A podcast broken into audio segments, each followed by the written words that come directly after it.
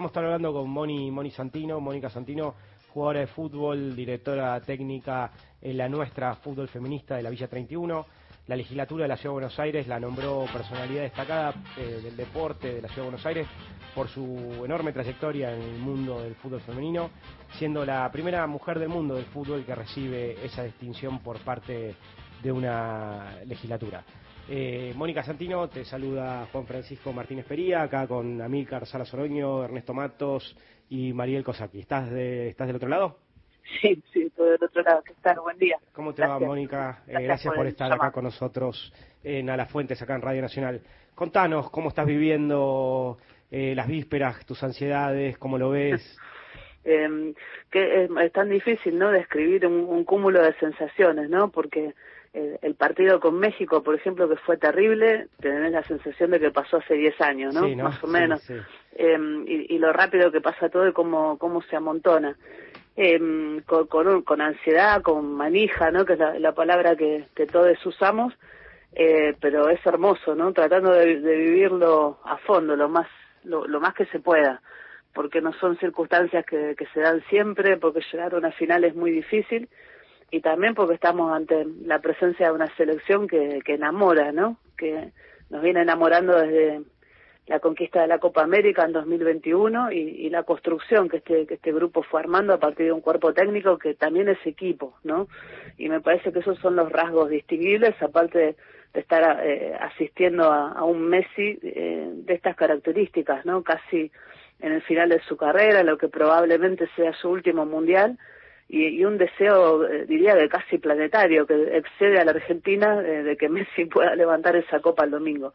Un partido chivo, re difícil, ¿no? Contra otra gran selección, pero bueno, eso, tratando de que, de que no se escape ninguna de las sensaciones que este deporte maravilloso genera.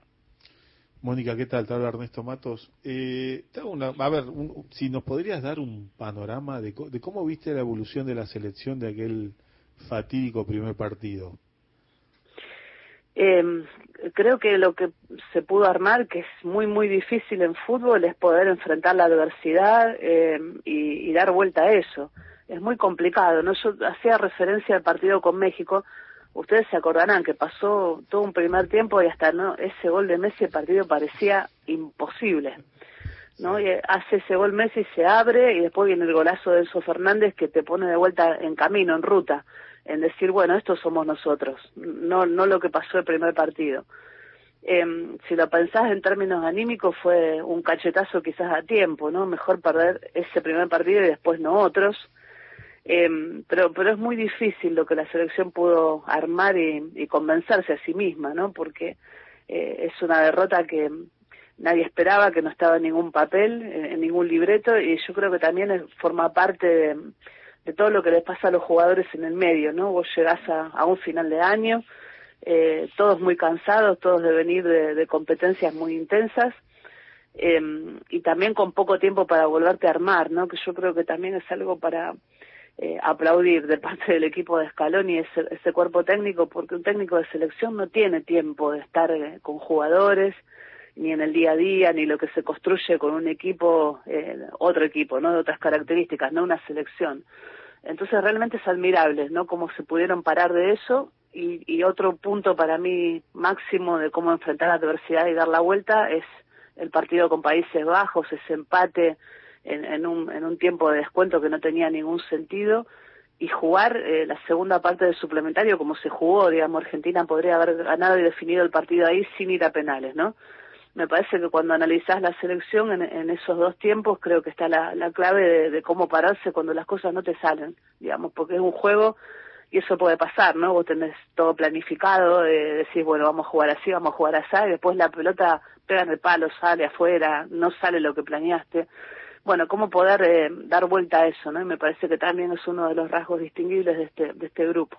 Ahí, Mónica, yo, yo coincido plenamente ¿no? con lo que estabas diciendo. Me parece que, que, ahí es donde a mí más, más me ilusiona, más me da esperanza, es esa fortaleza de la cabeza, ¿no? De, que tal vez no lo vimos en otro momento eh, otras elecciones argentinas compuestas por algunos de los que están actualmente, de poder rebelarse, de, de, superar la adversidad, de querer. A mí me impresionaba eso que vos comentabas, sobre todo el golpazo que fue, nos metieron un gol en el minuto 900 no sé cuánto, eh, y, cómo en el en segundo suplementario se fueron a comer eh, el hígado, ¿no? Eh, eso a mí me da mucha mucha esperanza. ¿Cómo ves vos a, Francia? Francia creo que es una gran selección. Si mirás a fondo, creo que no es la misma del 2018. La del 2018 era quizás mucho más efectiva, más brillante que esta pero tiene jugadores importantísimos, ¿no? Eh, y me parece que de mitad de cancha para adelante también te come el hígado, ¿no? Para usar la, misma expresión que usás vos, que capaz es un equipo que puede no estar teniendo la pelota, eh, ser asediado, pero sale, sale de contra y te mata, ¿no? E, ese poderío ofensivo de mitad de cancha para adelante me parece que es el rasgo así más, más distinguible. Después, eh, bueno, puede ser que dé ventajas, puede ser que, deje espacios, ese mediocampo no es el mismo del 2018, y ahí no la, gran lupa es sobre, sobre Grisman, ¿no? Grisman la rompe, Grisman es el, el mediocampo de, de Francia, en el último partido eh, hubo momentos que lo veía jugando de marcador de punta por derecha Grisman, ¿no? Cuando Marruecos eh, tenía la pelota y iba, iba, ¿no? Una, una y otra vez. Entonces me parece que es una selección, eh, bueno, que tiene ganas de repetir el título del mundo también. No es la misma de 2018, pero hay, hay montones de cosas a las que a las que prestarle atención. Y a mí me parece que, que Scaloni encuentra una manera que también es admirable eh, de cómo ir cambiando incluso de sistemas en el, en el mismo partido, ¿no? De nombres y sistemas y que los rendimientos sigan siendo muy muy buenos, algo que es difícil de hacer también, ¿no? Vos ves a, España que era como, uh, la gran selección, la gran candidata, ¿no? Cuando, el Mundial arrancó y España murió jugando en la misma, digamos, no, no modificó nada. Argentina tiene una capacidad de adaptarse a lo que el partido necesita. Eh, y eso también me parece que es eh, algo, para destacar. Bueno, y habrá que ver cómo se marca a Mbappé, ¿no? un jugador que, es, un velocista, ¿no? que, tiene más que ver con lo, con lo atlético que lo técnico. Entonces, capaz de ser muy interesante ver ese, ese, ese choque de estilos y cómo se va a ir dando el, transcurso del partido, ¿no? Bueno, es, un partidazo, es la, es la final que creo que la FIFA esperaba y que, mucha gente esperaba. Así que, bueno, para mí estamos ante, ante la presencia de un gran partido, una, una gran final. Mónica, Acá, Mil Sala Soroño. Tengo una pregunta en relación a lo, que venís comentando, eh, porque estás marcando varias cosas, ¿no? No solo lo de, lo de Griezmann de tres, lo de los sistemas de juego, eh, lo que tiene que ver con la actitud de la selección argentina. Eh, y, digo y te pregunto por el fútbol, ¿no? Me parece que este mundial también deja deja bien bien parado un poco porque la selección argentina eh, está haciendo un buen papel, deja bien parado de vuelta al deporte, ¿no? Y, y, vos desde tu lugar y, con los reconocimientos que ha tenido y, tu trayectoria, eh, ¿cómo, cómo, cómo lo ves al deporte, al entusiasmo por el fútbol de acá en adelante? ¿Esto es un espaldarazo? ¿Es, esto es nuevamente...? Porque eh, lo, lo que se ve eh, es, es, es la tenacidad, ¿no? la habilidad, eh, la coordinación de, lo grupal, ¿no? a ese fútbol argentino que estaba bastante castigado por diversas circunstancias, ahora pareciera, digamos, tener un, un momento que podría ser de, relanzamiento, ¿no? de, relanzamiento también como, como, deporte. ¿Vos qué pensás al respecto? Que, que, ojalá que sí, ¿no? El, fútbol eh, está rodeado de, intereses que después también se lo comen crudo, ¿no? Por decirlo de alguna manera. Em, todo lo que vos señalás es lo que muchas de nosotras vivimos eh, en la Villa 31 con nuestro equipo y a muchísimos equipos de fútbol de mujeres.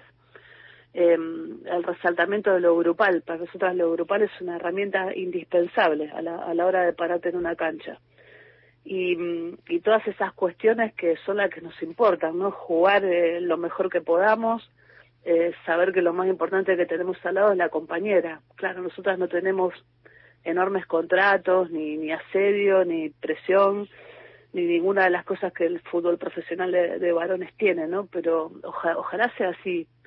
Eh, a mí me preocupa mucho, bueno, esos intereses, ¿no? Que, que, rodean al fútbol, el fútbol convertido en, en industria del espectáculo, la animosidad de, alguna parte de la dirigencia porque los clubes sean sociedades anónimas y, no sigan siendo nuestros clubes. Digamos, hay ahí una, una relación de fuerza y una batalla permanente. ojalá esto no sea solamente un estado de ánimo, un encantamiento que se nos termine cuando termine el mundial, ¿no? Y también eh, para mí es muy importante que este fue un tiempo donde pareciera que a todos nos importó el camino más allá de resultados, ¿no? Porque por favor que no, pero si mañana tocara perder, eh, ojalá que todo esto que estamos diciendo no caiga en un saco roto, ¿no? Eh, y que se valore el proceso y todo lo que se hizo hasta acá ojalá sea así, ojalá las etapas formativas de jugadores se encaren de otra manera, ¿no? Ojalá haya más protección de los futbolistas. Eh, esto, esto me parece que es central, ¿no? Y algo que Maradona en su tiempo repetía, ¿no? Eh, repetía permanentemente. Eh, del lado del poder nunca, del lado de los futbolistas que son los trabajadores y las trabajadoras de, este deporte, ¿no? Y ojalá, ojalá lo podamos pensar así. No sé, no, no soy tan optimista cuando pienso en la cantidad de intereses que rodea el fútbol, y en particular al fútbol argentino, pero eh, quizás, eh, bueno, si se gana mañana haya más chance porque siempre el éxito hace, hace las cosas un poco más, más livianas, ¿no? Eh, y ojalá, no sé, Scaloni pueda seguir, ojalá haya proyectos a largo plazo en, todos lados, sino las cosas que muchas veces vemos, ¿no? Que no sea el Mundial un, un tiempo de encantamiento, sino que se transforme en algo sentido y concreto. Yo justo, eh, Moni, te iba a preguntar por, por el Diego, ¿no? Y vos ya lo metiste, pero bueno, el Diego, el legado, el Mundial, ¿cómo, cómo lo ves? Y eh, Diego parece que está, ¿no? no sé, no sé qué, no sé qué les pasa a ustedes, pero eh, es una cosa impresionante, ¿no? Porque desde el 25 de noviembre del 2020 pareciera que, que, que hubiera entrado en otra vida y que es permanente, ¿no? No hay día que nos levantemos desde esa fecha para acá que no encuentres una foto que nadie conocía, eh, una frase que nadie sabía. Eh, es, muy impresionante Maradona, ¿no? Realmente es impresionante. Y mm, ayer justamente alguien me pasó un, un video, un, reportaje de hace un tiempo donde él hablaba por qué no se sienta igual que Platini, igual que Pelé, igual que Beckenbauer. Eh, y habla claramente, bueno, el poder de ese lado y yo de este. Eh, y yo puedo ir a comer un asado con el 3 de Albois, con un defensor de Cambaceres y también me puedo sentar con ellos y también puedo seguir diciendo lo que está mal.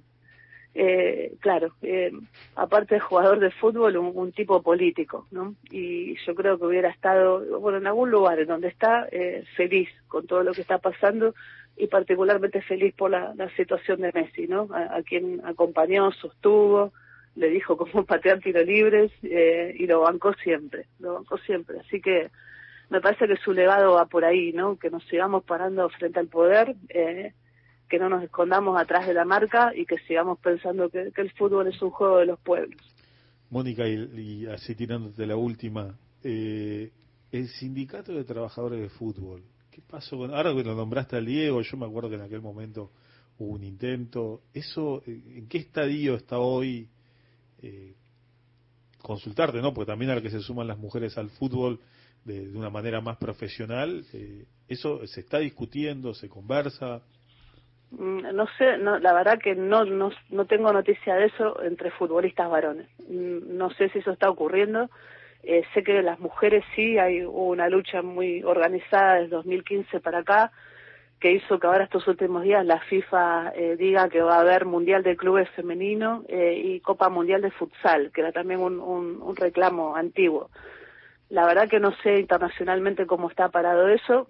Sé que en Argentina para muchas de nosotras el fútbol es una militancia y para mí sería como un paso extraordinario que, varones, mujeres, diversidades nos podamos juntar eh, todos, ¿no? en pos del fútbol que queremos y defendernos juntos y juntas me parece que eso sería fantástico, las veces que quedan los prejuicios de lado y nos podemos acercar a un futbolista varón de igual a igual, eh, nos damos cuenta que nos lastiman y nos molestan las mismas cosas, ¿no?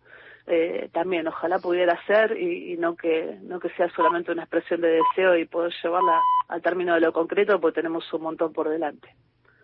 Bueno, Mónica, te agradecemos muchísimo tu, tu, tu participación en A las Fuentes y ojalá, ojalá que se nos dé mañana, está todo para, para que se nos dé. Un gran abrazo. Por favor que sí, nos damos un abrazo mañana, un abrazo enorme, gracias. Pasó por el aire de A la Fuentes Mónica Santino, jugadora de fútbol, directora técnica de la nuestra fútbol feminista de la Villa 31.